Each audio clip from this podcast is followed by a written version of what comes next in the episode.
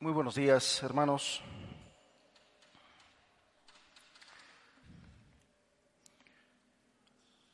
El Señor bendiga la vida de cada uno de ustedes.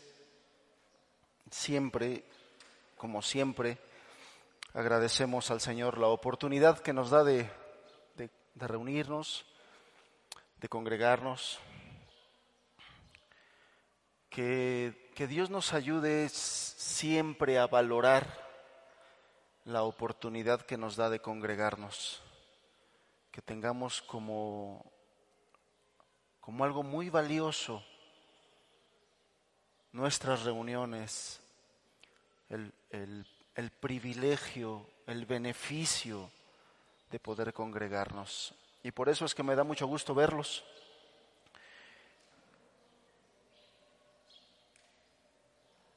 Vamos a continuar con el estudio del Evangelio de Juan.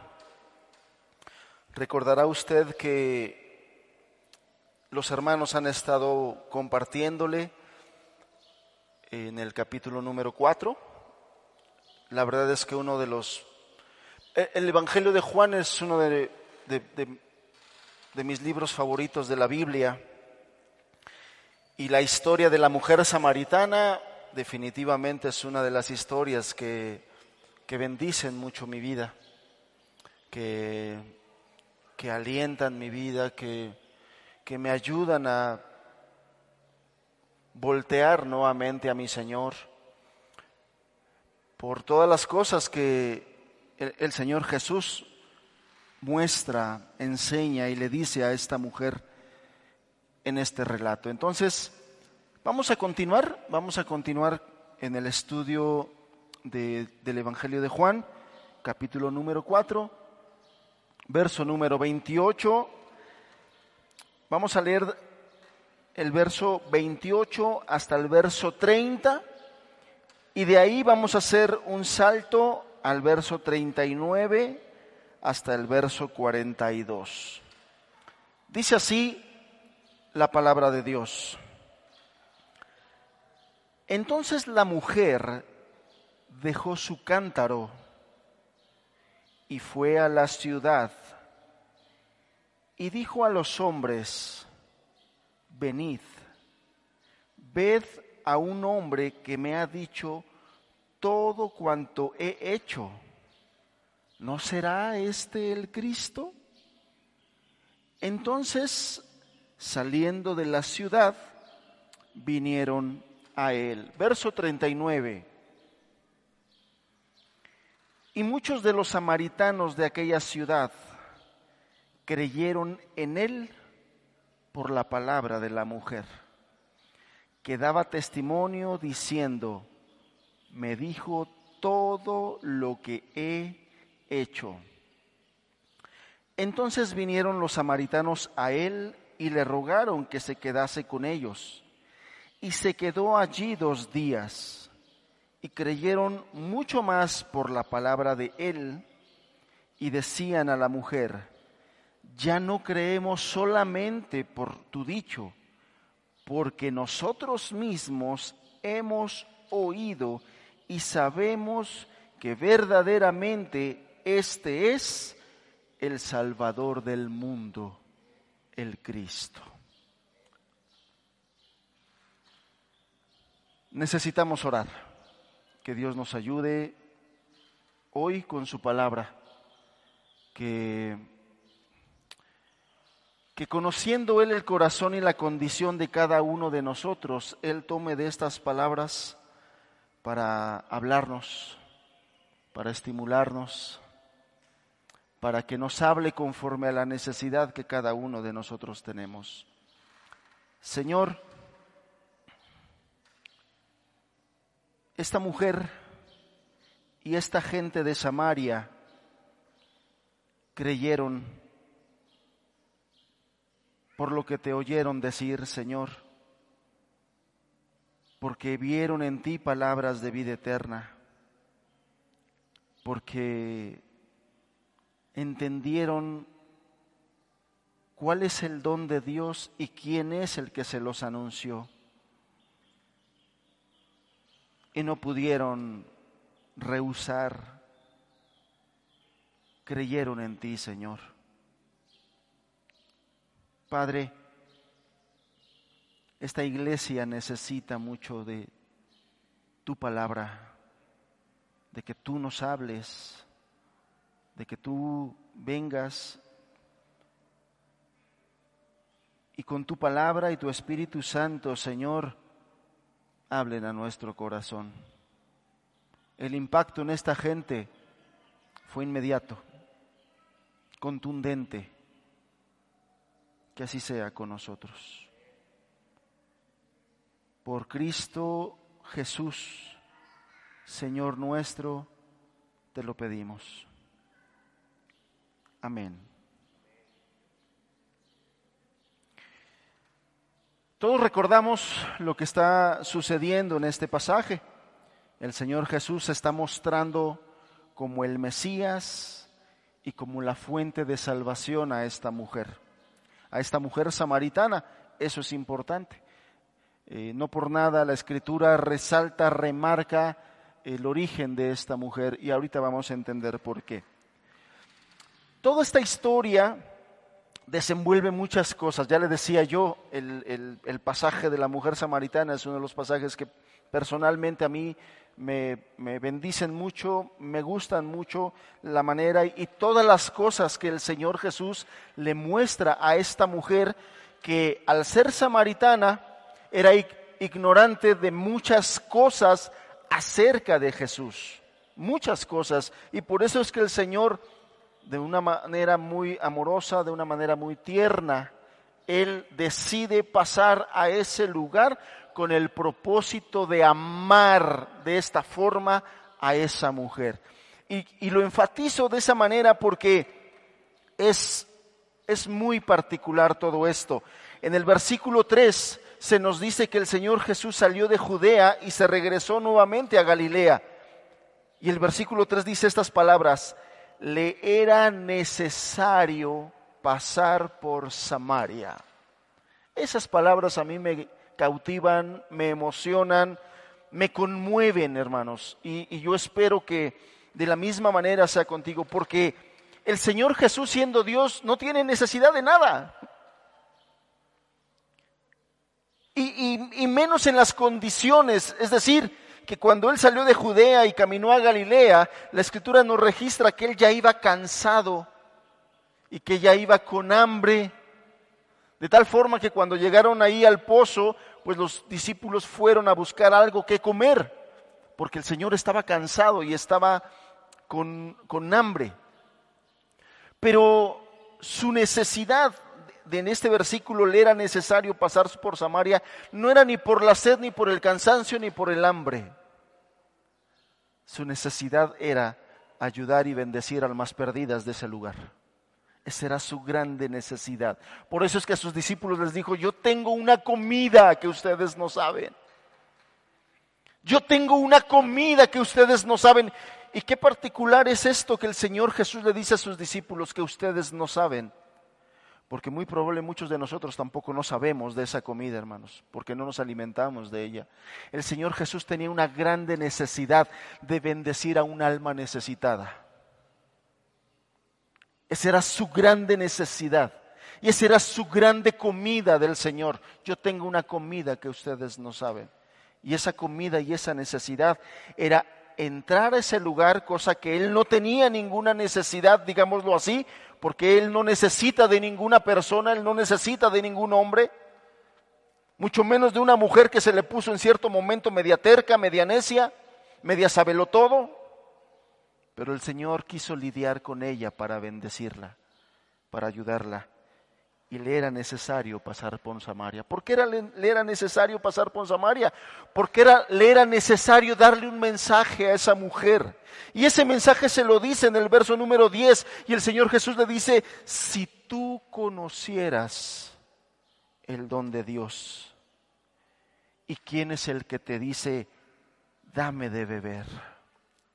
¿Qué palabras, hermanos? Si tú conocieras el don de Dios. Y si tú supieras quién es el que te dice, dame de beber, tú le pedirías y él te daría agua de vida. En, el momento en que con los hermanos estudiaron este pasaje, ese don de Dios del cual está haciendo referencia aquí el Señor Jesús era definitivamente hablando de la salvación. El regalo de la salvación por gracia. Por gracia. Ese es el don de Dios. Y esa mujer evidentemente no lo sabía, no lo conocía. Y le dijo, si conocieras el don de la salvación por gracia. Ese es el don de Dios.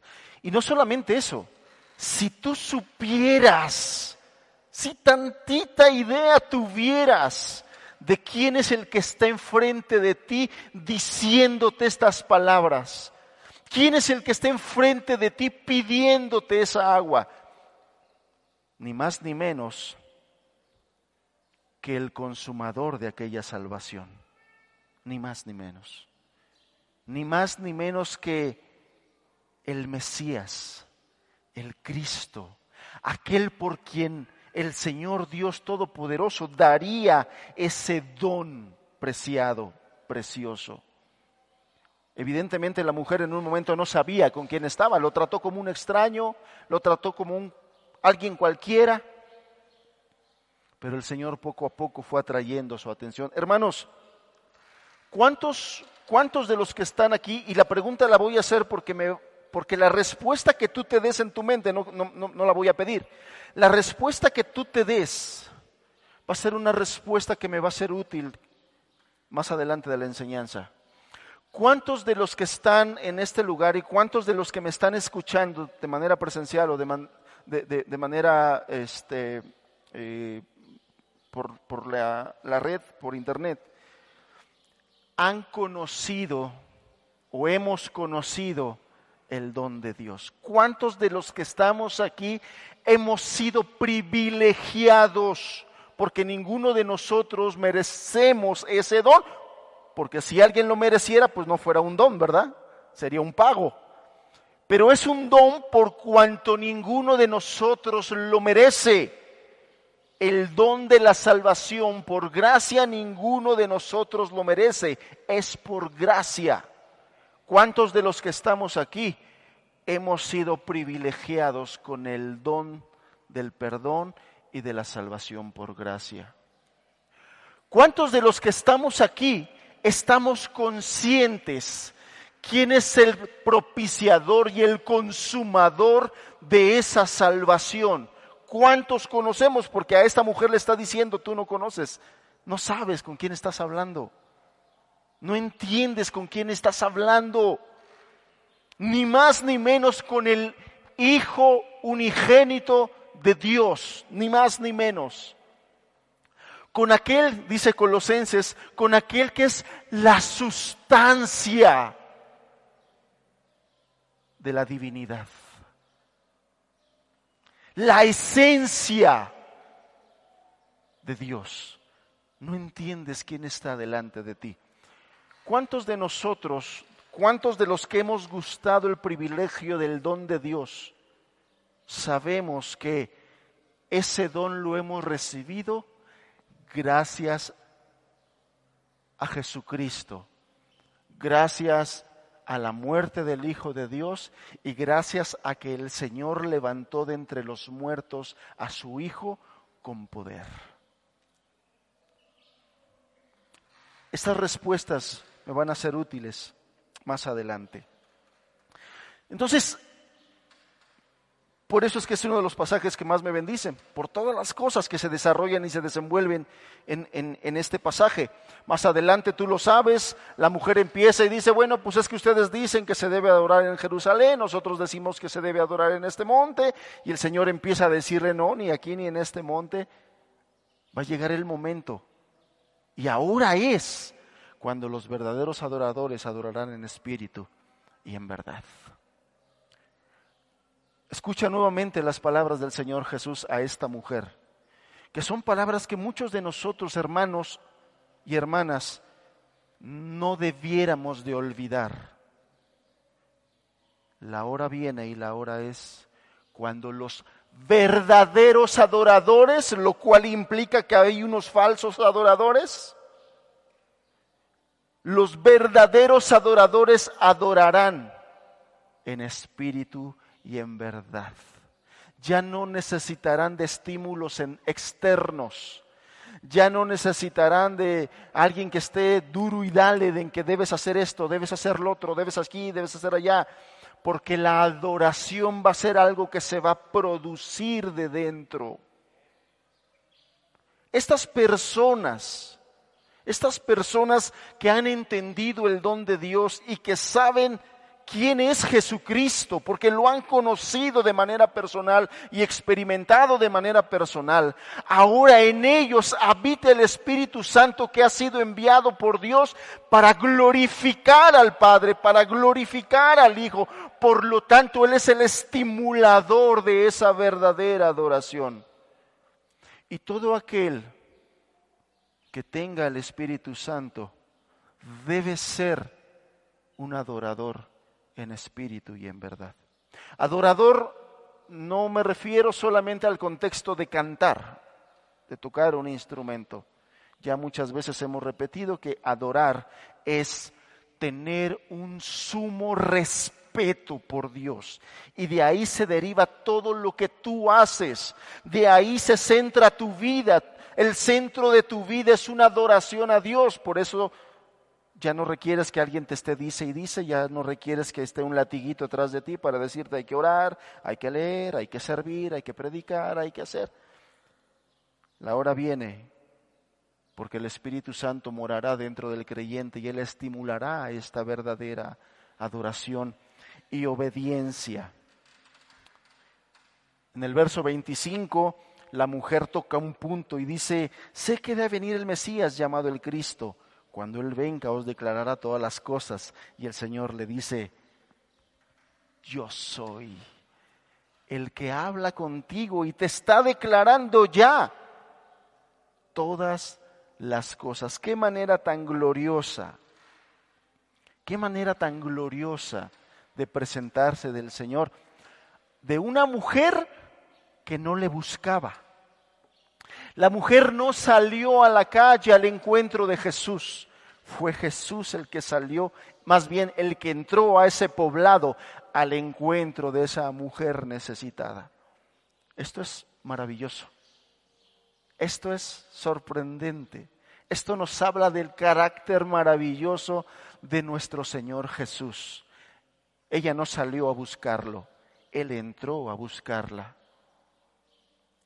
Y en uno de esos momentos de la charla, el Señor Jesús le dice, nosotros adoramos lo que sabemos porque la salvación viene de los judíos. Quiero comentarle yo algunas cosas respecto de esto antes de hilarlo con los versículos que, iniciamos.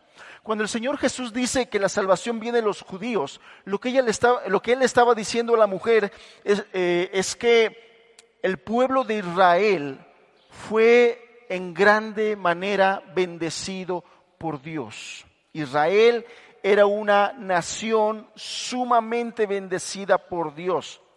Hay muchas cosas que la Biblia dice que solamente se le dijo a Israel. Por ejemplo, allá en, en el libro de Amós, el profeta Amós, Dios le dice, solo de Israel se dice esto, los ha escogido entre todas las familias de la tierra. Si quiere anotar la cita, Amós 3.2, lo va a encontrar. No le busco ahorita porque nos vamos a atrasar. Anótelo, por favor. En otra ocasión, Moisés le recordó a los israelitas, para el Señor tu Dios eres un pueblo santo. Él te eligió para que fuera su posesión exclusiva entre todos los pueblos de la tierra, en Deuteronomio 7, verso 6. A estos israelitas, como pueblo escogido de Dios, se le había garantizado muchas bendiciones y muchas promesas singulares. Le doy otro ejemplo. Dios aseguró a Abraham que sus descendientes serían una grande nación y que a través de ellos serían benditas todas las familias de la tierra. Fue a ellos, a los israelitas, a quien el Señor los llevó a una tierra buena y ancha en la cual fluía leche y miel. Hemos leído esto. Incluso el Señor le prometió defenderlos de todos sus enemigos si ellos obedecían fielmente al Señor. Le voy a leer lo que dice Deuteronomio 33, 29 en la nueva versión internacional. Sonríele a la vida, Israel. ¿Quién como tú, pueblo rescatado por el Señor? Él es tu escudo y tu ayuda. Él es tu espada, Él es tu espada victoriosa. Tus enemigos se doblegarán ante ti, sus espadas te servirán de tapete. Sonríele a la vida, Israel es lo que Dios está diciendo. ¿Quién como tú, pueblo rescatado por el Señor? Todos conocemos la historia, cómo tristemente Israel provocó, la desobediencia de Israel provocó que la nación fuera oprimida por sus enemigos, conquistada en varios momentos y enviada al exilio, a la cautividad. Israel tenía muchos beneficios, muchas promesas, muchas ventajas al ser el pueblo escogido por Dios. Aún el pueblo, eh, el apóstol Pablo, allá en Romanos 3, verso 1 y verso 2, dice, ¿qué ventaja tiene pues el judío? ¿O de qué aprovecha la circuncisión? Mucho.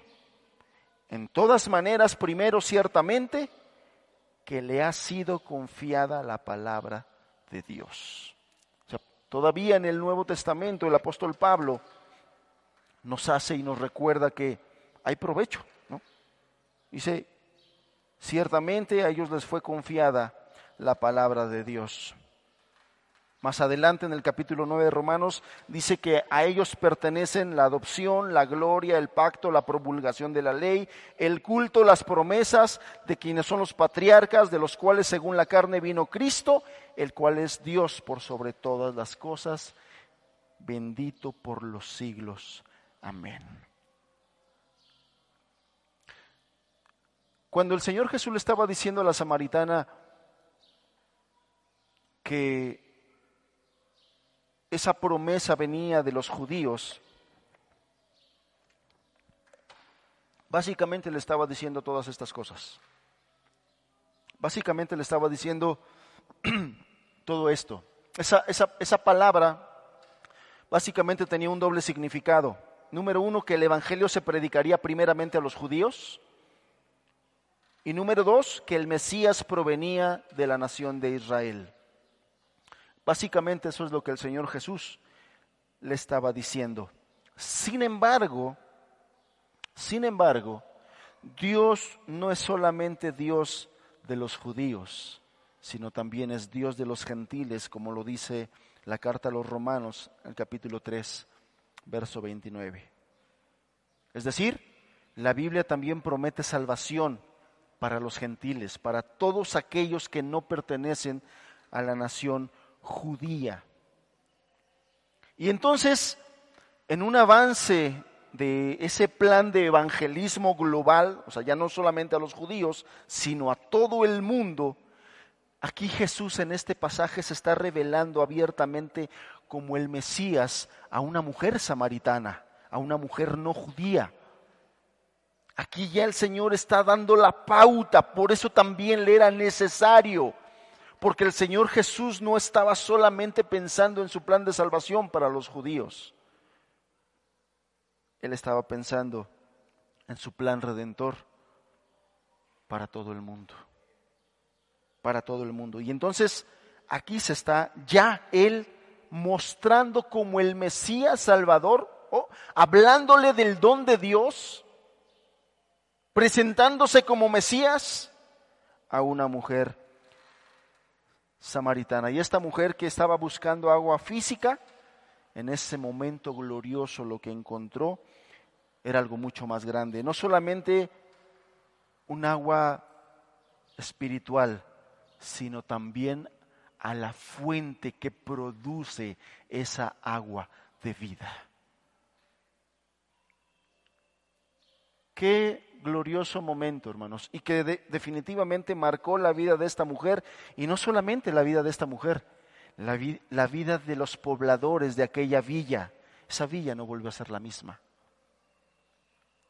esa villa. Cuando el Señor Jesús allá en el capítulo 1 de los Hechos le está diciendo a sus discípulos que no se fueran hasta que recibieran la promesa del Espíritu Santo, Él les dice que cuando reciban el poder, le iba a ser testigos desde Jerusalén, Judea, Samaria y hasta toda la tierra. Y hasta toda la tierra. Entonces, aquí esta mujer, tras haber reconocido su pecado, reconociendo su necesidad del Salvador, ella confirmó la autenticidad de su fe de una forma en la que hoy nos vamos a enfocar, hermanos. Ella reconoció su pecado. Ella reconoció su necesidad del Salvador. Y en estos pasajes que nos toca estudiar hizo algo que es un sello también en la vida del verdadero creyente. Ella corrió para atestiguar de manera inmediata de Jesucristo a todas las personas de su villa, de Samaria. Esta es una característica, hermanos, que con tristeza veo en gran parte de la iglesia cristiana se está apagando, está como un pabilo que humea, ya no hay fuego en, en una gran parte del sector de la iglesia, ya no hay fuego, solamente un pabilo que humea. Y los entonces los siguientes versículos, a partir del verso 27, 28 hasta el 42, habla de lo que sucedió después de la conversación de Jesús con, con esa mujer. Y estos pasajes constituyen en, primera instancia el, el evangelismo transcultural en el Nuevo Testamento. Cómo se empezó a compartir el Evangelio fuera de la nación judía, a otras culturas.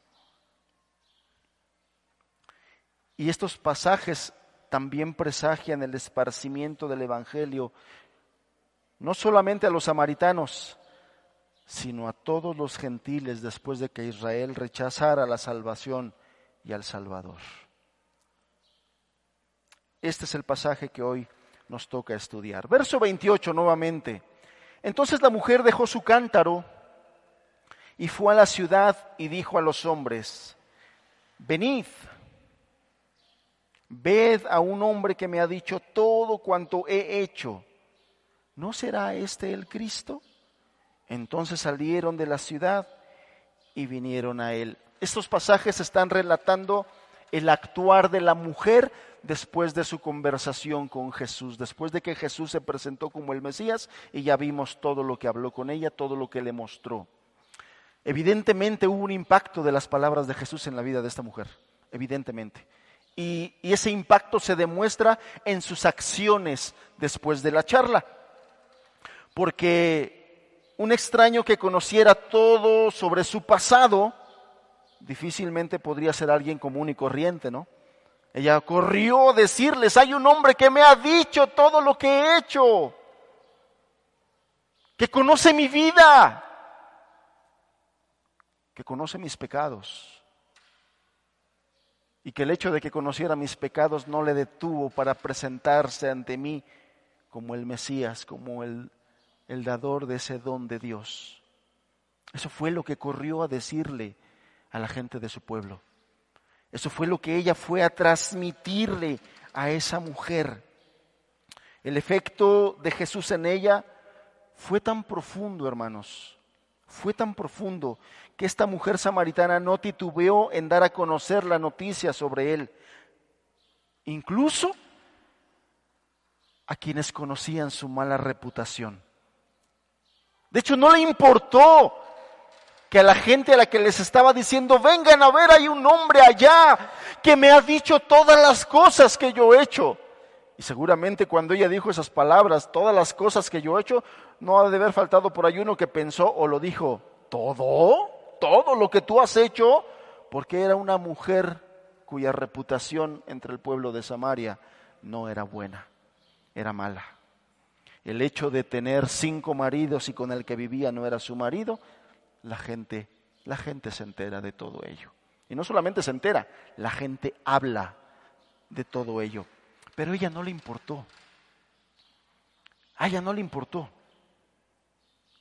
Y es que esto es lo que sucede con una persona que ha sido verdaderamente impactada por el don de Dios y por el haber tenido una, un encuentro personal con el Cristo, el Mesías, el Hijo de Dios.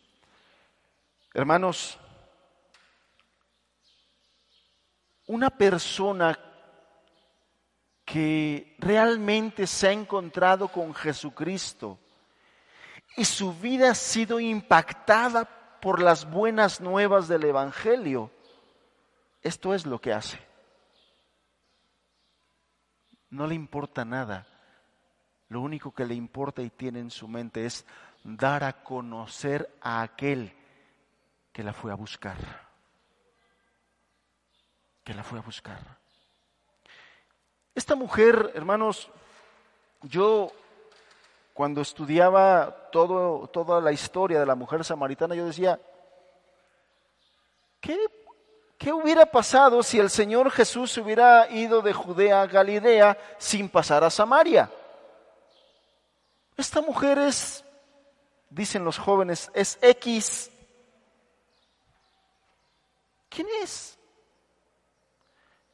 Solamente era conocida por los samaritanos por su mala reputación. Pero el Señor Jesús tenía otros propósitos para ella. Y no le importó desviarse de su camino. Y no le importó el calor del día. Y no le importó el cansancio que traía. Y no le importó el hambre que él sentía. No le importó nada de eso. Le importaba a esa mujer. Cuando una persona se encuentra con Jesucristo y entiende lo que Jesús tuvo que hacer para irlo a buscar a Él y solamente a Él, su vida rebosa primeramente de un impacto, pero después de gratitud. Después de gratitud. Muy parecido a la reflexión que David hacía allá en los Salmos. ¿Quién es el hombre para que te acuerdes de él? ¿Y quién es el Hijo del Hombre para que tengas de él memoria? En otro de los salmos dice, cuando veo los cielos, obra de tus dedos, ni siquiera de tus manos, de tus dedos. Digo, ¿quién es el hombre? ¿Quién es el hombre? ¿Quién es César? ¿Quién es Alejandro? ¿Quién es Cesarías? ¿Quién es? ¿Quién eres tú? Y de la misma manera el Señor Jesús le era necesario ir a buscarnos. De la misma manera le era necesario, le fue necesario ir a buscarnos. Cuando las personas entienden que el Hijo de Dios, el que es bendito por los siglos, tiene que hacer algo para específicamente ir a buscarlo. Hermanos, si eso no nos llena de gratitud, si eso no te estimula a amar al Señor, de una vez te lo digo, no va a haber nada que te estimule a entregarte a Dios. No va a haber nada. Es más, desde ahorita te digo, ni el miedo al infierno, mucho menos, te va a estimular a entregarte a Dios. La escritura nos dice en el libro de Apocalipsis que muchos hombres, aún viendo los juicios de Dios, no se arrepentirán y es más, blasfemarán contra Dios se quejarán de él. Porque el corazón del ser humano es perverso, es engañoso, es ingrato. Nuestra naturaleza es ser ingratos, hermanos. Y debemos estar siempre pendientes y claros de eso, porque el viejo hombre es ingrato y la Biblia nos dice que el viejo hombre quiere levantarse. El apóstol Pablo en la carta a los Efesios nos dice que todos los días tenemos que despojarnos del viejo hombre. Tiene que ser todos los días, porque el viejo hombre es ingrato, porque el viejo hombre es perezoso, porque el viejo hombre es mediocre, porque el viejo hombre le gusta la maldad y le gusta el pecado, y el viejo hombre nosotros todos los días se quiere levantar a hacer todo eso, lo que antes hacíamos. Debemos ser cuidadosos con eso. A esta mujer no le importó que la gente conociera su mala reputación. Ella fue a anunciarles, allá, allá hay un hombre que me ha dicho, ¿no será el Cristo? Por si acaso no será el Hijo de Dios, el que se nos ha prometido para redimirnos.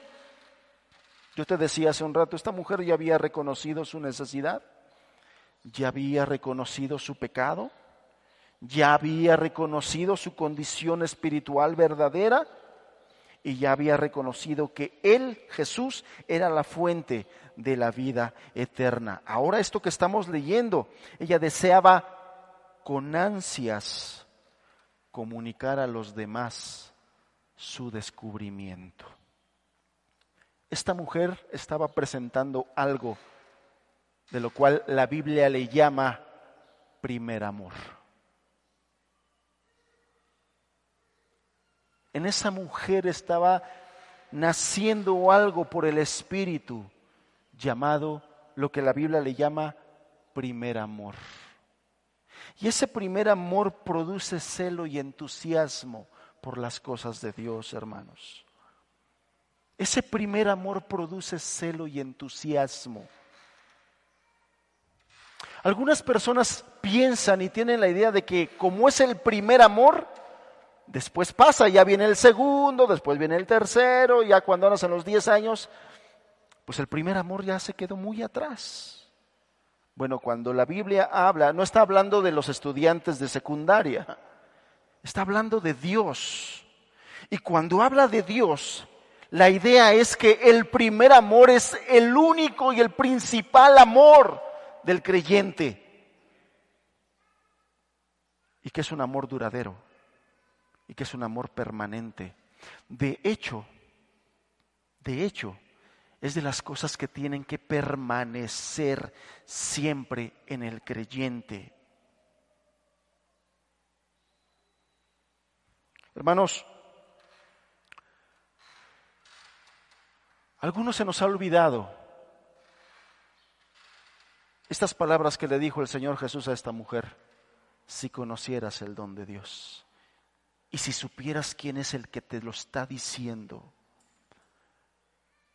Y me temo, y, temo pensar esto, porque el primer amor se nota, se ve. Esto es lo que está resaltando este pasaje el autor está resaltando ese momento en que después de que esta mujer pecadora tuvo el encuentro con el Mesías, con el Cristo, con el Hijo de Dios, con el Salvador, inmediatamente no pudo esperar, inmediatamente en ella hubo un deseo, un anhelo de hablarlo con las demás personas, de anunciarlo con las demás personas, de decirle, allá hay alguien que te puede ayudar, allá hay alguien que seguramente conoce tu vida y a pesar de que conoce tu vida no te va a negar el perdón y la salvación, pero allá está, tienes que ir. Uno de los, una de las evidencias finales de la autenticidad de una genuina conversión es el celo y el entusiasmo en las cosas de Dios. Y aquí es donde yo quiero unir la respuesta que tú te diste hace rato a las preguntas que yo te hice. Porque esta mujer entendió, conoció a qué se refería el Señor Jesús cuando le habló del don de Dios. Y también entendió quién era el que se lo estaba diciendo. Ella entendió que Jesús le estaba ofreciendo el perdón de sus pecados, la salvación por fe. Y que se estaba mostrando él como Mesías.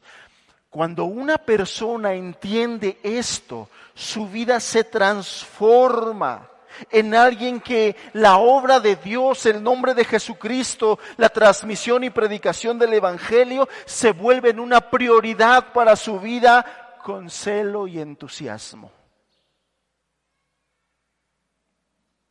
A los que hace rato se respondieron que tú habías conocido y entendido el don de Dios y que habías conocido al Mesías. Ahora mi pregunta es, el día de hoy, después de no sé cuántos años después de que conociste al Señor Jesucristo, todavía tu vida se caracteriza por una vida de entusiasmo y celo en la obra de Dios, en la transmisión del Evangelio y la extensión del reino de Dios. Tu vida se caracteriza por una vida de celo y de entusiasmo? ¿Eres entusiasta para la obra de Dios? ¿Eres entusiasta para venir a la congregación el día domingo? ¿Eres entusiasta para congregarte a la reunión de oración los días viernes? ¿Eres entusiasta para venir a los ensayos, para ofrecerle al Señor una alabanza digna de Él? ¿Eres entusiasta para ayudar a los hermanos en las necesidades que hay? ¿Eres entusiasta para acercarte a las personas nuevas que vienen, para hablarles del Señor Jesucristo y ponerte a sus órdenes para servirles? ¿Eres entusiasta en la crianza de tus hijos? ¿Eres entusiasta para reunir a tus jóvenes y em, hablarles acerca del reino de Dios? ¿Eres entusiasta para dar un ejemplo de cristianismo y de verdadera conversión en tu vida?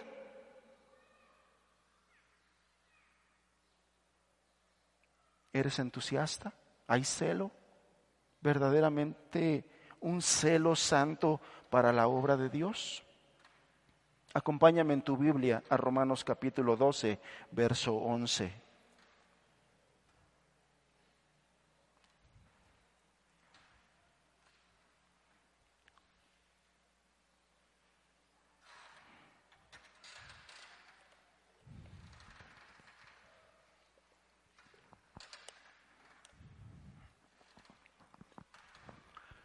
Los que han estudiado la carta a los romanos a profundidad sabrán que los primeros once versículos de, la, perdón, gracias hermano, los primeros once capítulos de la carta a los romanos, el apóstol Pablo está describiendo la parte eh, eh, literaria, la parte académica del Evangelio.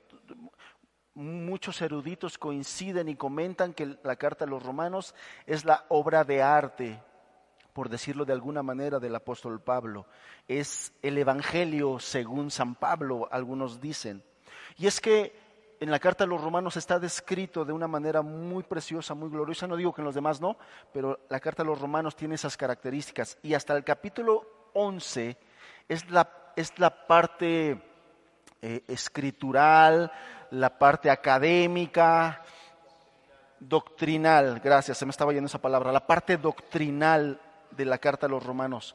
Pero a, partir del capítulo 12, el apóstol Pablo toma todo lo que ha enseñado en los 11 capítulos previos doctrinalmente y lo lleva a una vida cristiana práctica.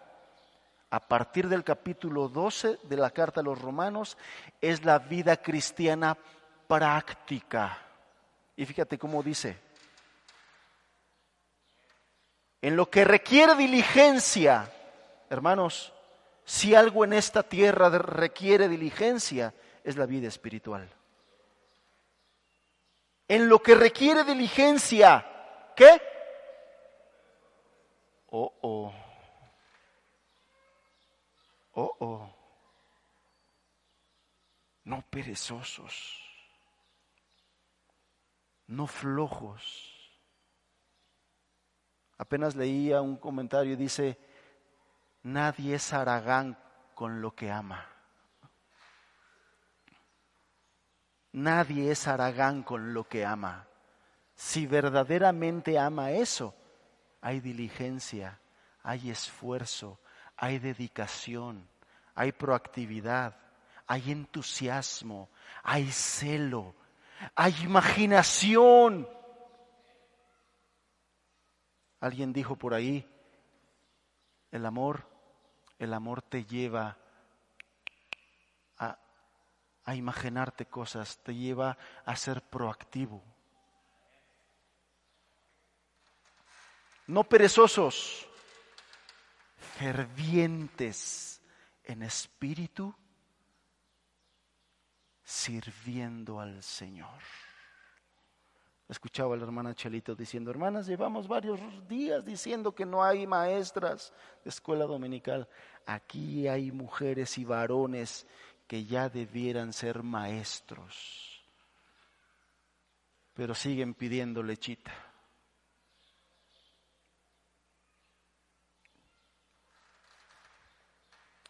Fervientes proviene de la palabra seontes, la palabra griega seontes, que significa, entre otras cosas, radiantes, entusiastas, proactivos, si quieres tomar una palabra más actual, proactivos. Te da la idea de algo que está hirviendo. Cuando yo leí este pasaje no pude evitar una referencia mental que me vino, un recuerdo. Y te, lo voy a comentar. Cuando, cuando yo era niño, en, aquellos tiempos, mi madre preparaba café y lo preparaba en una olla. Y la manera en que ella preparaba el café era muy particular. No sé si así todas la hagan o de repente, pero ella ponía a hervir el agua, le echaba sus rajitas de canela y le ponía una tapa. Y a veces a mí me lo encargaba y me decía, la indicación que me daba era, cuando oigas que la tapa se está moviendo, es porque ya está hirviendo. En ese momento, échale el café y le apagas. La referencia era cuando oigas la tapa y la tapa sonaba por el hervor del agua. Cuando yo leía esto y estudié esto me vino esa referencia. Cuando algo hierve, hace ruido. Cuando algo hierve, cuando algo está hirviendo, hace ruido. Está inquieto, está activo. Cuando algo está tibio, no sirve ni para el café.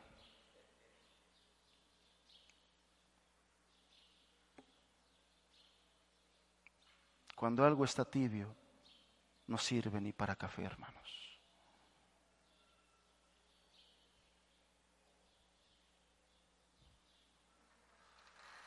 De hecho, el libro de Apocalipsis, capítulo 3, del verso 14 al 16, habla de una iglesia que está tibia. Ojalá fueras caliente, ojalá fueras fría, pero por cuanto eres tibia, te vomitaré de mi boca. ¿Está? Ah, no, no está. Bueno, anótenlo. De hecho, no tenía pensado que lo viéramos. Apocalipsis 3, verso 14 al 16, habla de una iglesia tibia. Una iglesia tibia. Hermanos, ¿cómo está tu vida? ¿En qué estás sirviendo hoy al Señor? ¿En qué estás sirviendo hoy al Señor? No perezosos, proactivos. Aún en las empresas seculares, hermanos, son características que te piden para poder contratarte. Y si no cumples con esos requisitos mínimos de no ser flojo, sino de ser proactivo, te despiden. Hermanos, ¿a cuántos ya hubieran despedido de sus, de sus trabajos si sirvieras a esa empresa como sirves al Señor? Con esa pereza, con esas excusas, con esas sin ideas, sin sazón, sin ganas, sin entusiasmo, sin imaginación, sin proactividad, sigues con la idea equivocada religiosa de que todo lo tiene que hacer el hermano Azarías, el hermano Alejandro, el hermano José Luis, sigues con la idea de que los que tienen que acercarse a la gente son los hermanos que predican. Ojalá estés entendiendo que lo que te estoy diciendo no son indirectas, es muy directo lo que te estoy diciendo. Estás mal. Estás mal. Estás viviendo como si no hubieras conocido el don de Dios. Estás viviendo como si no hubieses tenido un encuentro con el Hijo de Dios bendito. Estás viviendo mediocremente tu cristianismo. Estás dando un ejemplo equivocado a tus hijos de lo que es ser cristiano.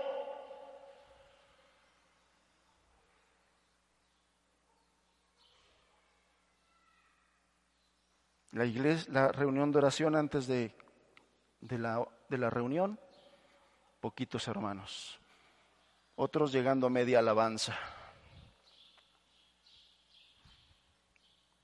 No tienes celo, no tienes entusiasmo, no quieres ver la gloria de Dios visitándonos.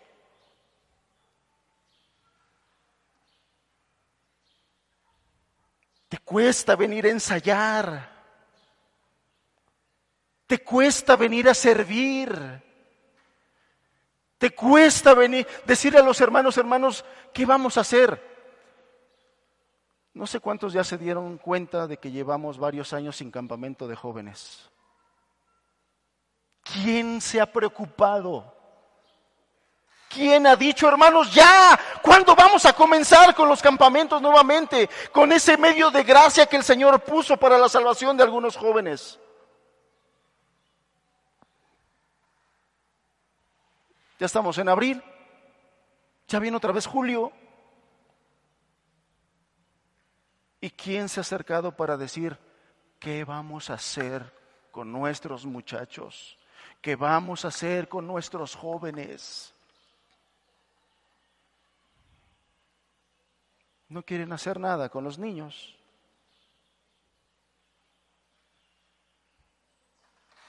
Esta mujer fue marcada por el Evangelio, por las palabras de Jesús.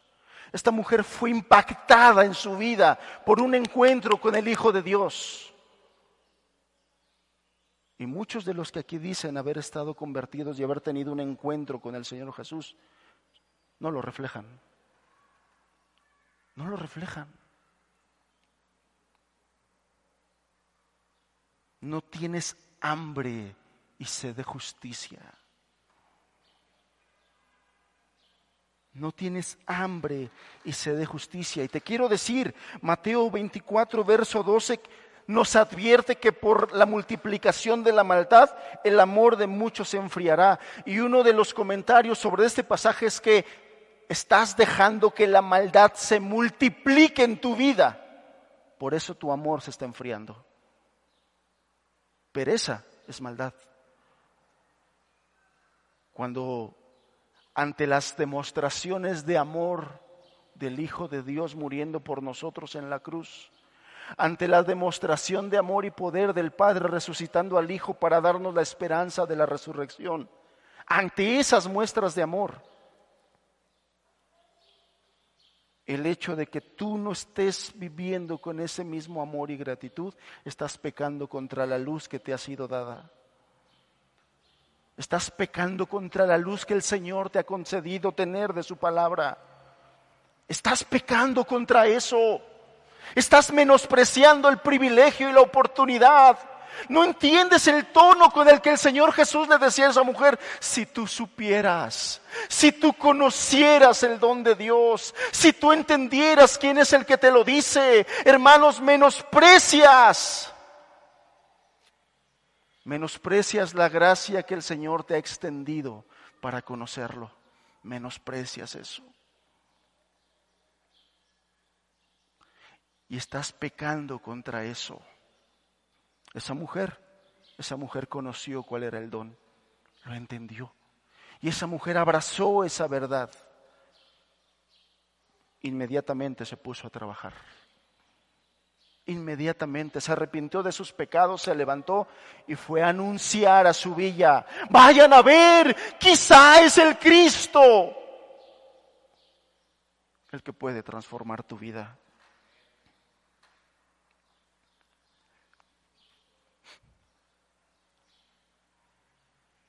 Nos tenemos que arrepentir, hermanos, porque estamos pecando contra la luz.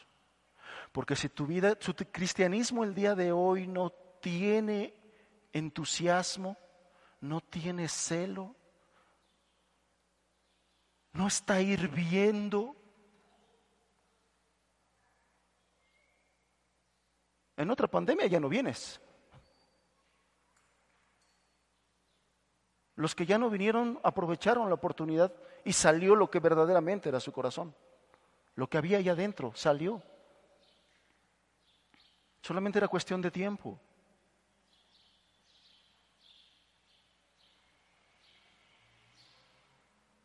A muchos de los muchachos que están aquí, hijos de hermanos, les debemos el pedir perdón por el mal ejemplo y testimonio que te hemos dado.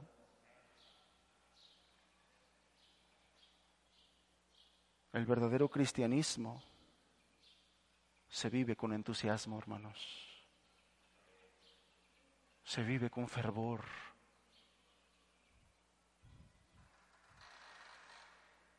En lo que requiere diligencia, y la vida cristiana requiere mucha diligencia, hermanos. No perezosos, fervientes en espíritu, y yo te decía, ferviente significa radiantes, entusiastas, proactivos, hirviendo, sirviendo al Señor.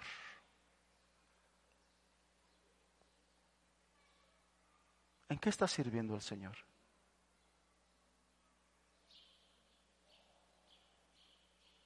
Habrá quien diga, no, pues yo ya, hermano, yo ya hago esto, ya hago aquí, ya hago allá. La pregunta no es qué haces, la pregunta es, ¿estás haciendo lo que puedes hacer para el Señor? ¿Estás haciendo lo que el Señor requiere que tú hagas para Él y para el reino? ¿O como ya haces algo, pues ya con eso ya pasaste? ¿no? Ya, aunque sea de panzazo, pero ya pasamos. La vida de la iglesia la vida del creyente no es qué tanto tengo que dar. Y si esa es la pregunta que algunos tienen, bueno, ¿hasta dónde? Yo quiero recordarte y quiero recordarte las palabras del Señor Jesús. Amarás al Señor con todo tu corazón, con toda tu alma, con toda tu mente, con todas tus fuerzas. Eso fue el requerimiento desde el principio. Eso fue el requerimiento desde el principio. Con todo. Toda tu alma, toda tu mente, todo tu corazón, todas tus fuerzas.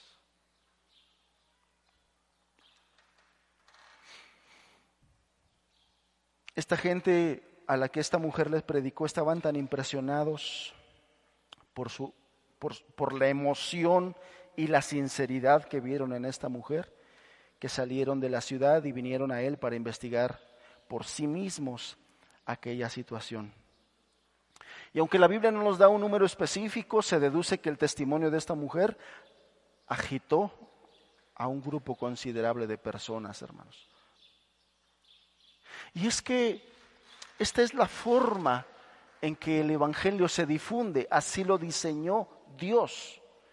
Dios diseñó la iglesia para que una iglesia ferviente, fervorosa, contagie a los demás.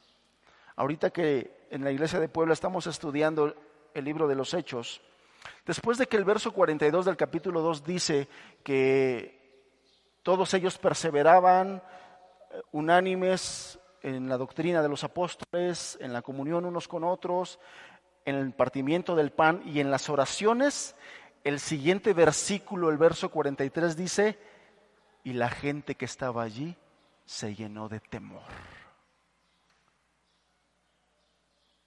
Es que Dios diseñó la iglesia ferviente y fervorosa para impactar, hermanos. De hecho, su plan original es así. Por eso es que Él se atrevió a decir, las puertas del Hades no prevalecerán contra mi iglesia. Una iglesia pujante, una iglesia ferviente, una iglesia con fuerza que toma de su Señor en la comunión con Él.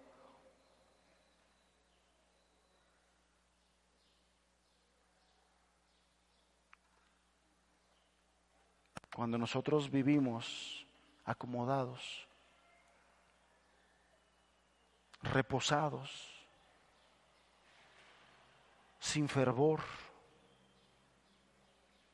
acomodados, no impactamos a nadie. Al contrario, damos un mal testimonio de lo que es la iglesia. Damos un mal testimonio de lo que es la iglesia.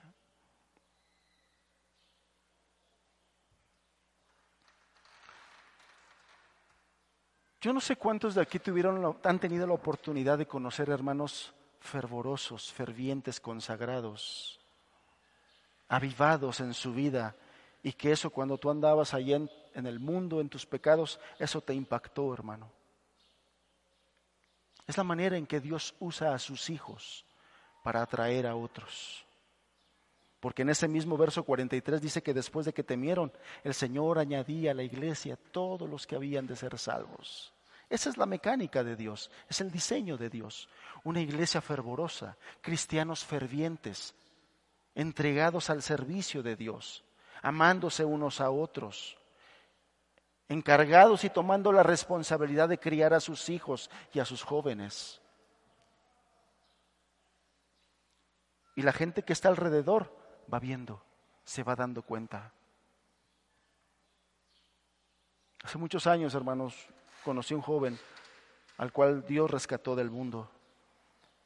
Hermanos, inmediatamente vi cómo él empezó a, buscar a sus compañeros de parranda, a buscar a sus compañeros de farra, a sus compañeros mundanos.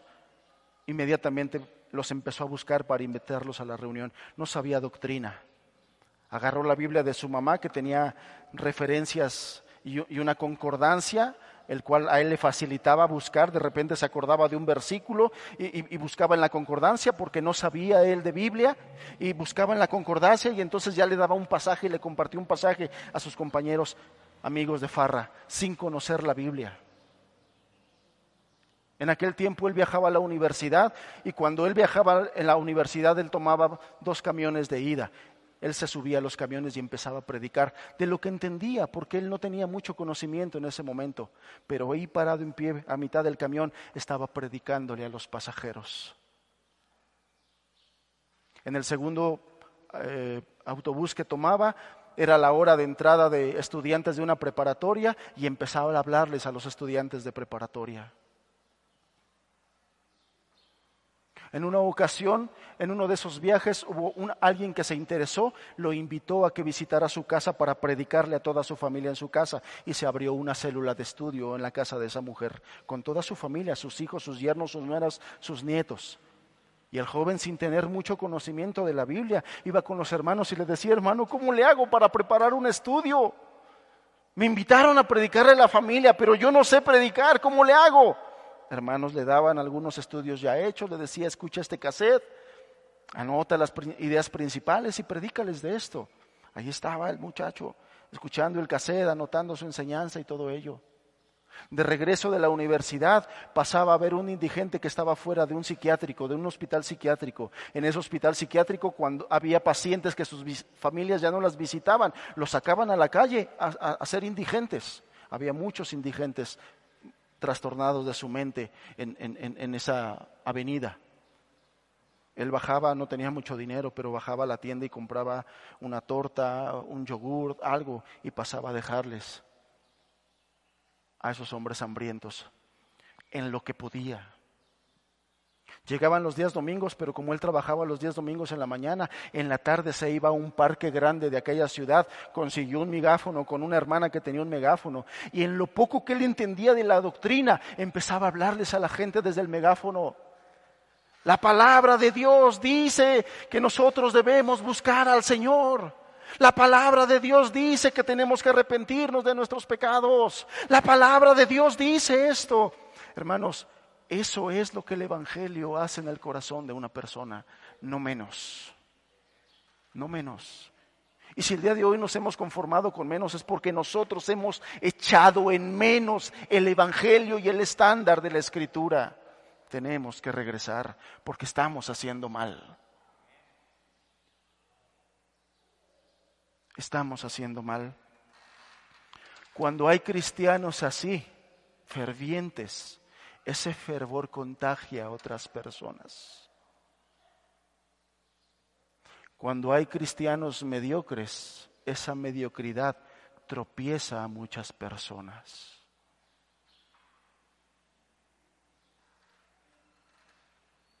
Verso 39. Muchos de los samaritanos de aquella ciudad creyeron en él por la palabra de la mujer que daba testimonio diciendo, me dijo todo lo que he hecho. Entonces vinieron los samaritanos a él y le rogaron que se quedase con ellos. Y se quedó allí dos días. Y creyeron mucho más por la palabra de él.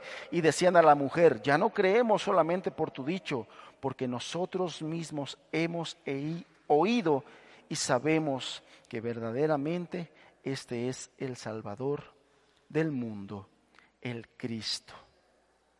Muchos habitantes de aquella villa creyeron por el testimonio de ella, porque ella les invitó diciéndoles, allá está, y quizás el Cristo, sea el Cristo. Y mucha gente se animó a, oír, y cuando oyeron a Jesús se convencieron. Le dijeron, sí, creemos por lo que tú dices, pero ahorita que lo hemos oído, nos hemos convencido. Hermanos, a nosotros nos toca acercar gente al Señor y el Señor es el que los toca, les enseña, se revela y les da la salvación.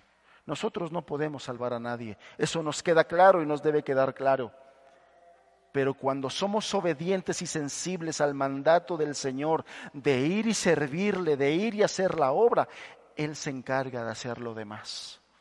Cuando estamos haciéndonos responsables de las personas y estamos poniendo constantemente delante del Señor esa necesidad de esa persona y la necesidad de su conversión, Dios nos escucha, Dios nos respalda y Dios obra. Esto es lo que sucede cuando nosotros vivimos fervientes en espíritu, sirviendo al Señor. Esto es lo que sucede. Dios respalda la obra. Esto, hermanos, esto es algo que el Señor quiere que se repita cada día en nuestras iglesias. Que por el testimonio de lo que Dios ha hecho en nosotros, muchas más personas estén interesando en el amor, en esa salvación por gracia, en la transformación por la fe por el Evangelio y se acerquen a escuchar. No solamente allá en Samaria, hace años aquí en Tehuacán, el Señor está llamando a las personas, llamándote para que creas en Él. A quien no se ha arrepentido de sus pecados, que te arrepientas de tus pecados. Hoy las palabras del Señor Jesús retumen en tu mente y en tu corazón si entendieras el don de Dios si entendieras la salvación que Él te ofrece y te quiere dar, si entendieras quién es el que tuvo que morir en esa cruz para poderte dar la oportunidad de la salvación, del arrepentimiento, si entendieras el poder que el Señor tuvo que derramar para levantar a Jesús de entre los muertos, y entonces sí alimentarnos para que podamos creer, si entendieras todo eso, si entendieras te convertirías, el Señor vendría, te hablaría, si atendieras a su llamado, Él te renovaría, Él te perdonaría y Él te convertiría en un cristiano ferviente y útil. Hermanos, cuánta inutilidad hemos mostrado muchos de nosotros. en qué tipo de cristianos inútiles muchos de nosotros nos hemos convertido, hermanos. Tenemos que arrepentirnos de eso. Tenemos que arrepentirnos de eso porque el Señor nos ha llamado con propósitos y con propósitos eternos. Y muchos de nosotros hemos inutilizado los planes del Señor, no porque el Señor no pueda ni quiera, ni porque no sea soberano, por nuestra pereza, por nuestro pecado, por nuestro acomodo espiritual, por nuestra tibieza. Él nos haría cristianos útiles, una bendición para tu familia, una bendición para la iglesia y una bendición para la comunidad. Cada uno deberíamos de preguntarnos eso. Hermanos, ¿somos?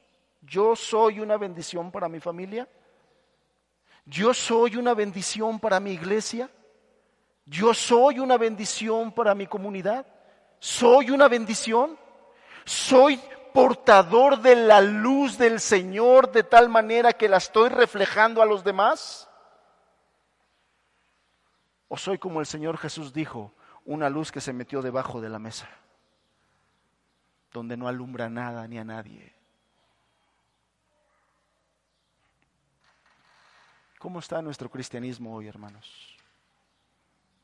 ¿Cómo está nuestro cristianismo hoy?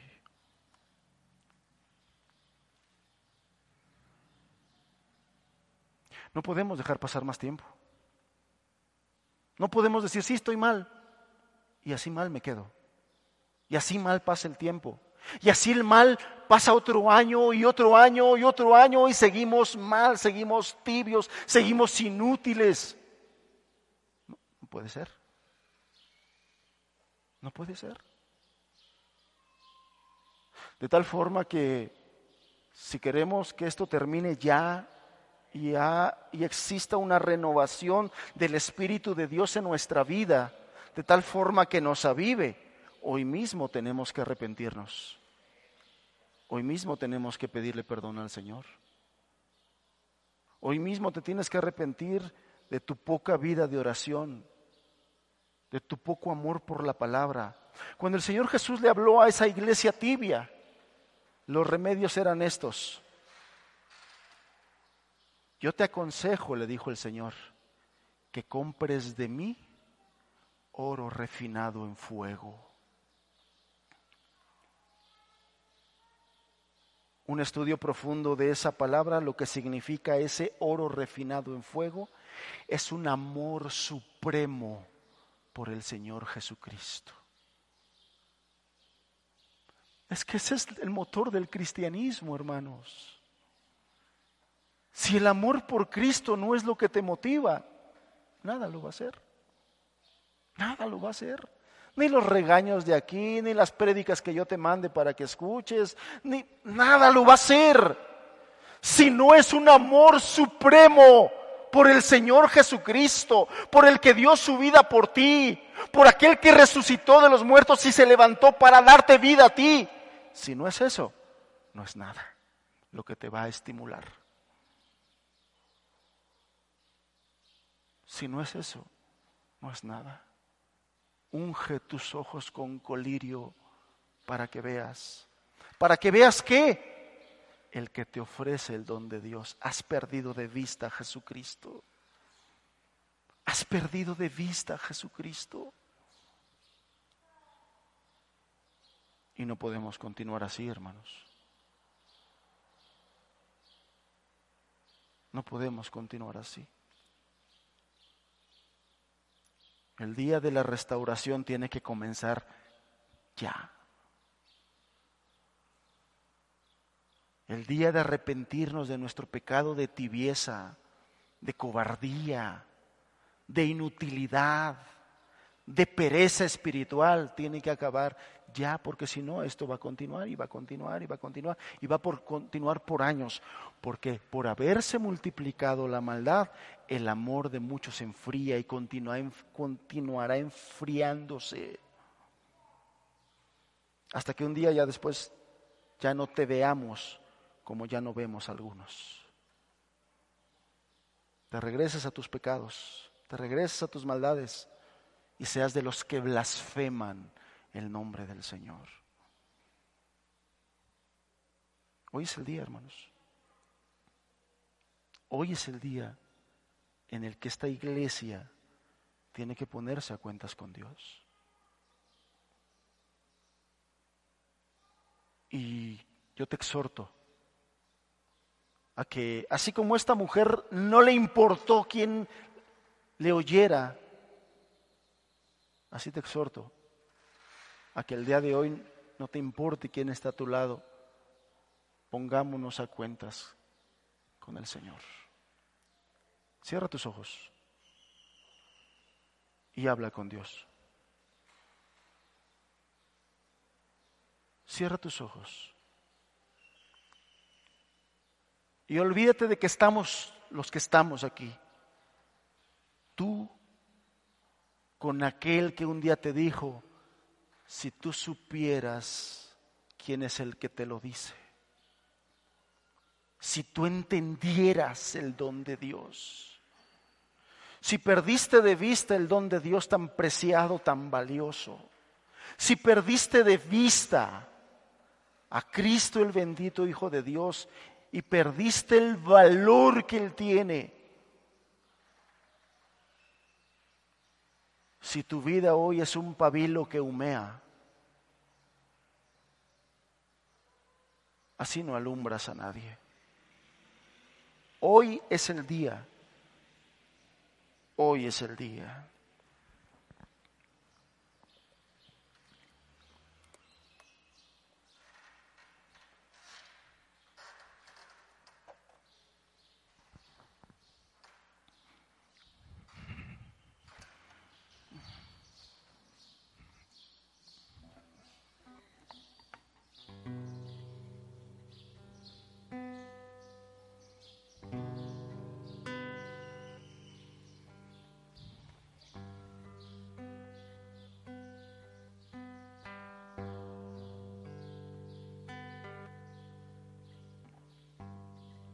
Cuando el siervo David cayó en cuenta de su pecado y se dio cuenta hasta dónde había caído. Pudo mirar la miseria de su vida. Entonces oró a Dios, reconociendo su pecado pidiendo perdón, pero no solamente eso. Él pidió algo muy particular. Devuélveme al gozo de la salvación. ¿Cuántos han perdido el gozo de su salvación y viven una monotonía?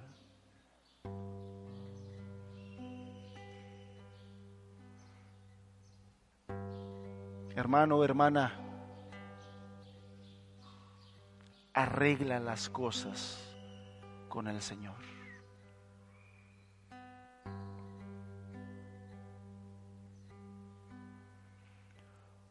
Pon tu corazón en mí. Oh Jesús.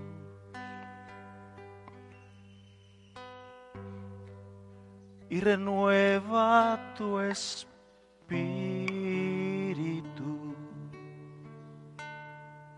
en mí.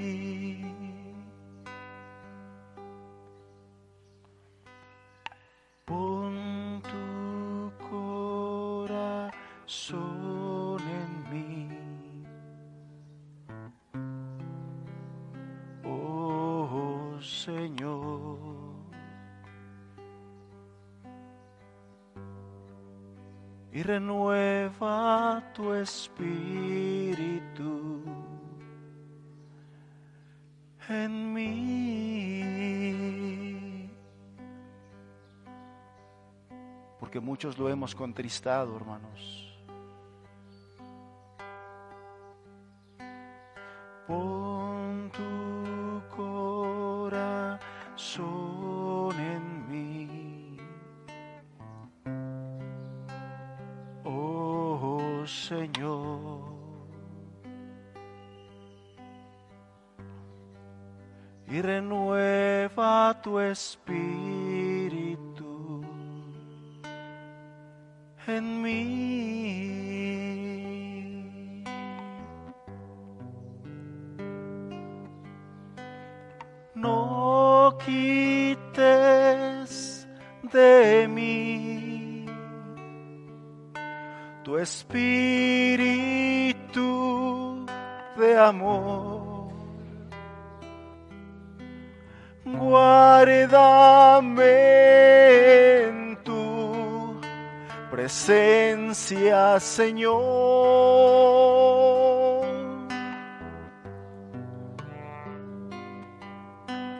Restaura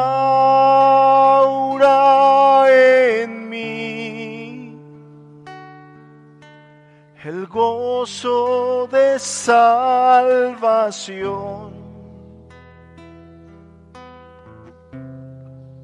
y renueva tu espíritu en mí.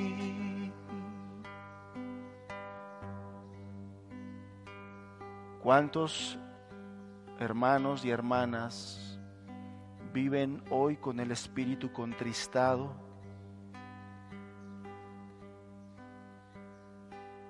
Porque has creído que una vida mediocre de cristianismo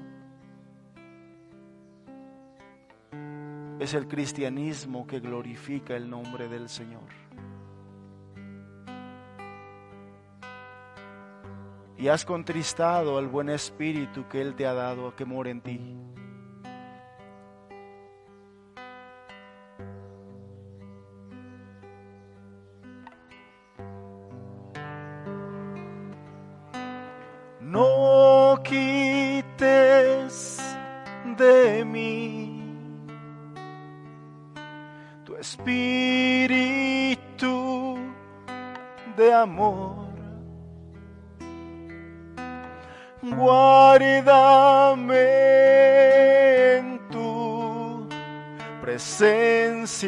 Señor.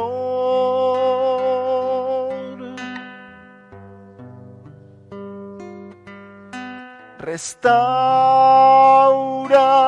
en mí el gozo de salvación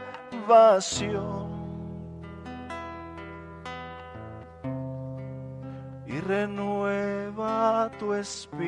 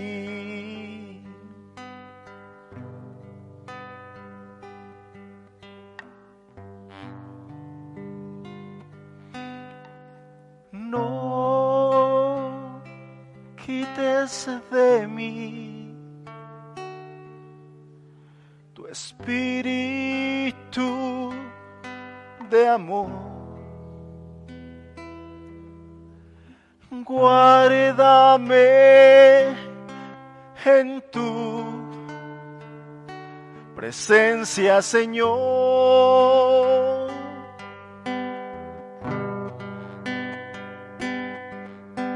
Restaura en mí el gozo de salvación y renueva tu espíritu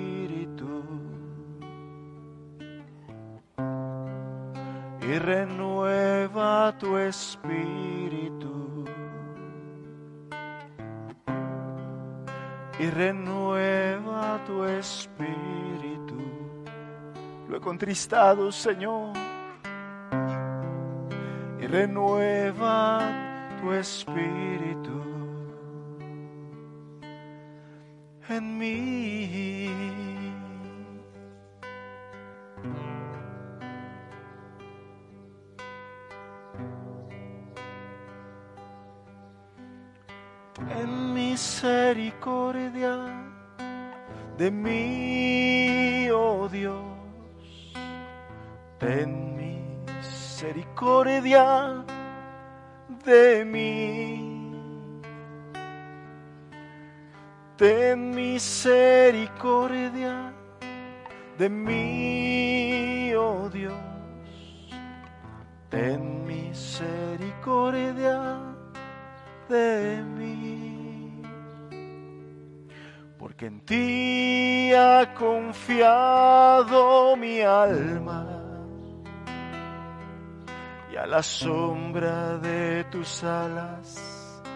me ampararé, porque en ti ha confiado mi alma. Y a la sombra de tus alas me ampararé hasta que pasen los quebrantos hasta que pasen los quebrantos. Clamaré, clamaré al Dios altísimo,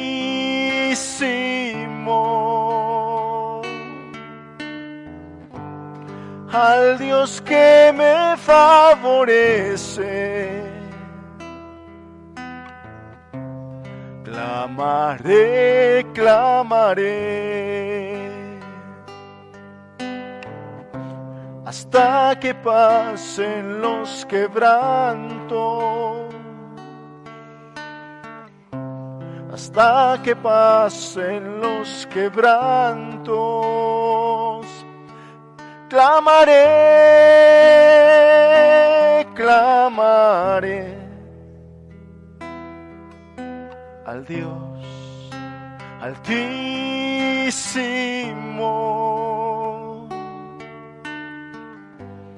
al Dios que me favorece.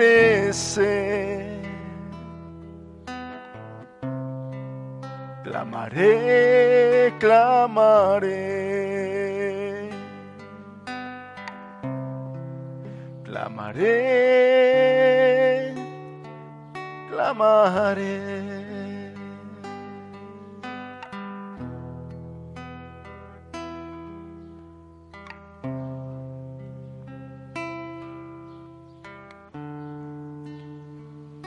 Hasta que seamos una iglesia digna representante de un Dios glorioso.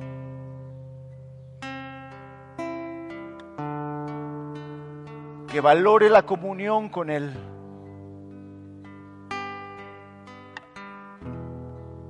Que, que valore la palabra como gran tesoro que nos ha dejado, al cual tenemos el mandato de escudriñar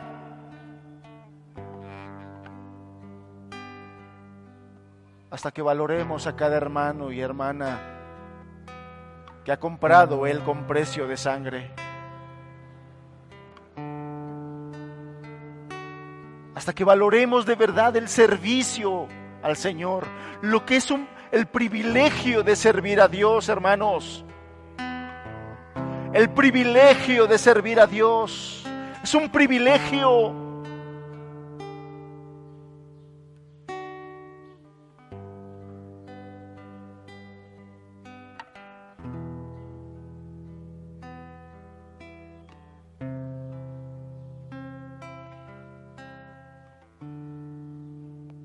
perdónanos.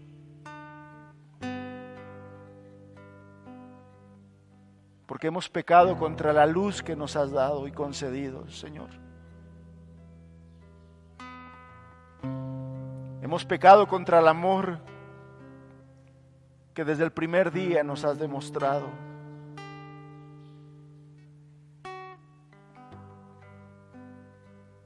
porque fue por eso que nos buscaste. Nosotros deberíamos amarte porque tú nos has amado primero, Señor. Señor, perdónanos porque no hemos entendido lo que implica ese reino inconmovible del cual habla Hebreos 12.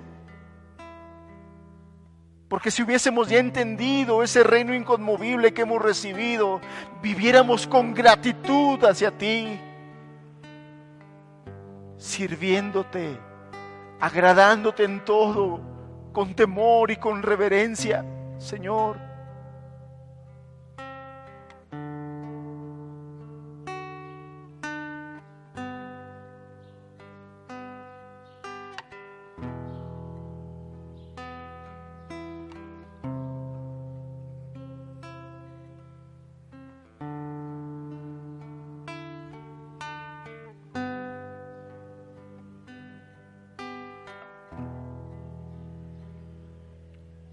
Cada uno de nosotros. Hermanos y hermanas, háblanos, Señor.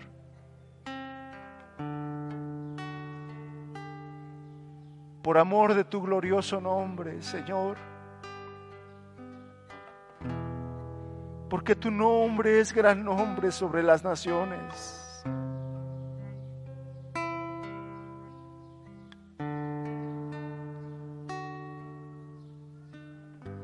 Señor, que se cumpla el propósito de tu llamado, el propósito por el cual nos adoptaste como hijos tuyos.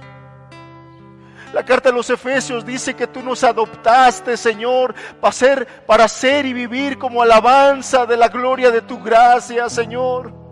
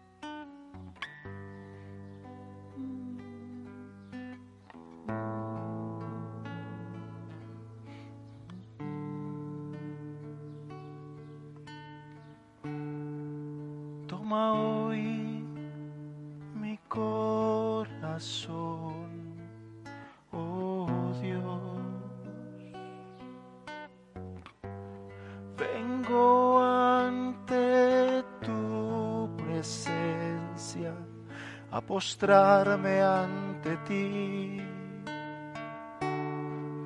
Una ofrenda suave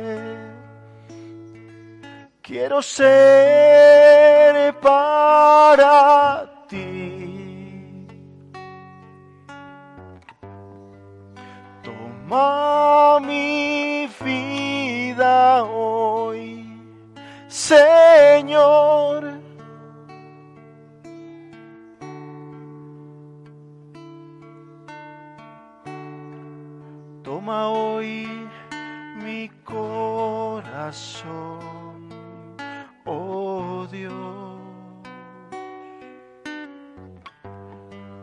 vengo ante tu presencia a postrarme ante ti.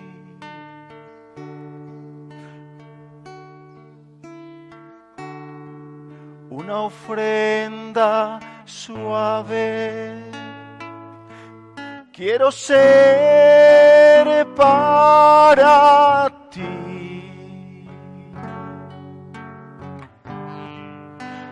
Toma mi vida hoy, Señor,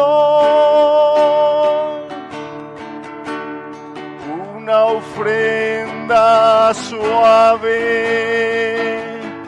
Quiero ser para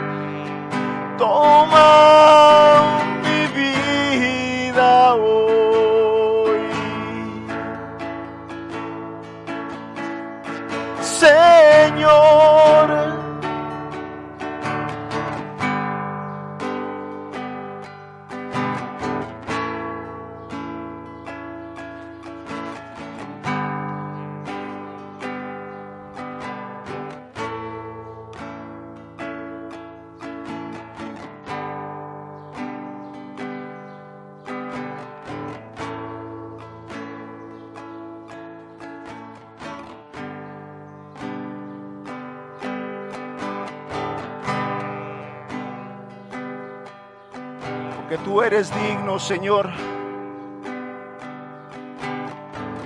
Porque tú eres Señor de señores. Porque tu nombre es gran nombre sobre las naciones. Porque no hay Dios en los cielos, sino solo tú, Señor. Que nuestra vida y que nuestra iglesia te dé la gloria, Señor. Oh, ven, Señor Jesús, Señor Jesús. Oh,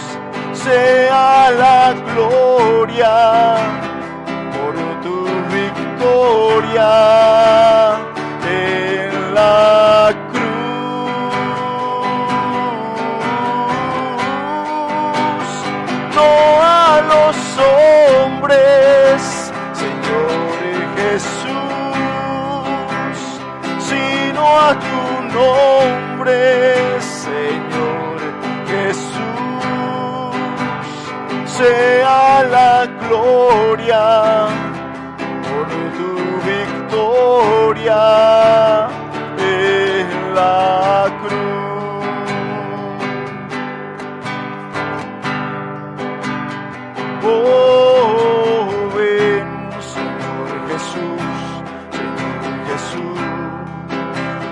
Oh,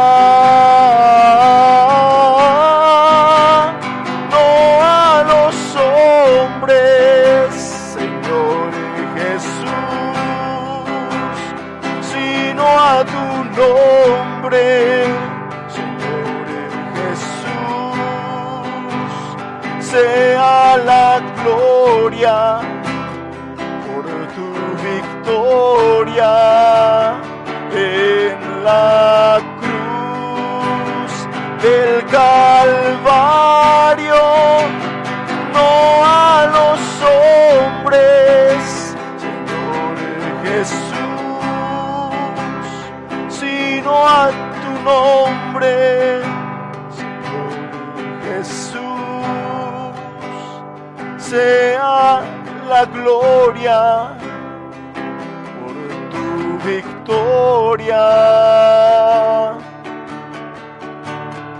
en la cruz.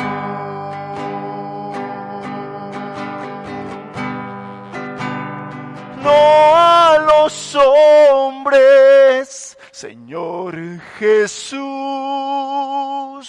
sino a tu nombre, Señor Jesús.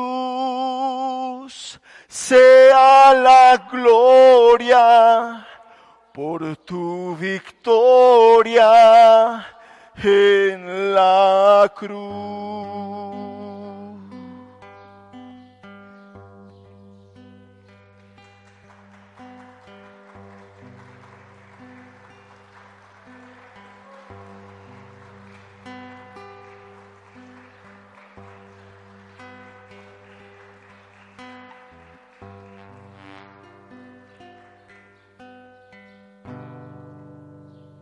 No a los hombres, Señor Jesús, sino a tu nombre, Señor Jesús.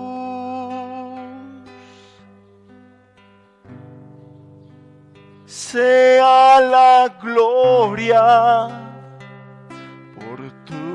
victoria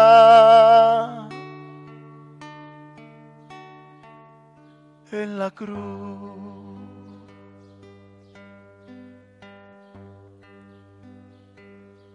Amado hermano, hermana, si has conocido el don de Dios, Y si has entendido quién es el que te dice, dame de beber, tú le pedirías y él te daría. Más allá de aplausos, él quiere una conciencia entendida de lo que él pide y espera un arrepentimiento genuino de lo que hemos estado haciendo mal, de que hemos menospreciado su mesa, la mesa del Señor, de que tienes que corregir tu vida y tu comunión con el Señor, de que tienes que abandonar tus pecados que has estado practicando.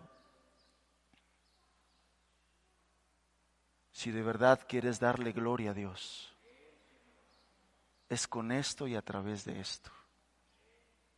Demuéstrale con tu vida que has entendido quién es el que te llamó, que has entendido quién es el que dio su sangre y murió en esa cruz por ti. Él es digno y Él es bendito por siempre. Padre, tú eres Dios, Dios de la gloria, Dios de los cielos. Nosotros no somos nada, del polvo nacimos, pero tú nos has amado, moriste por nosotros nos amaste con amor inigualable, Señor.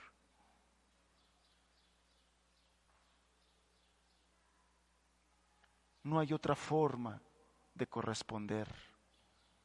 Amor con amor, vida por vida.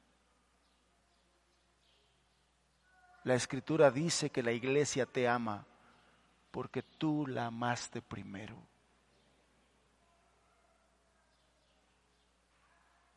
Ayúdanos a amarte como tú eres digno. Ayúdanos a vivir en gratitud, esa gratitud de la cual tú eres digno.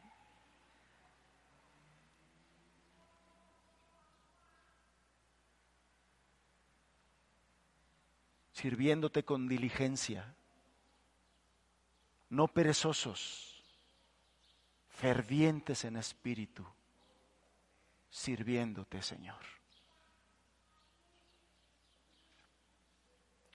Gracias, Padre. Gracias por Cristo, a través del cual tenemos vida eterna. Gracias por tu palabra, que es un tesoro inigualable, Señor. Bendecimos tu nombre. Te alabamos, Señor. Amén.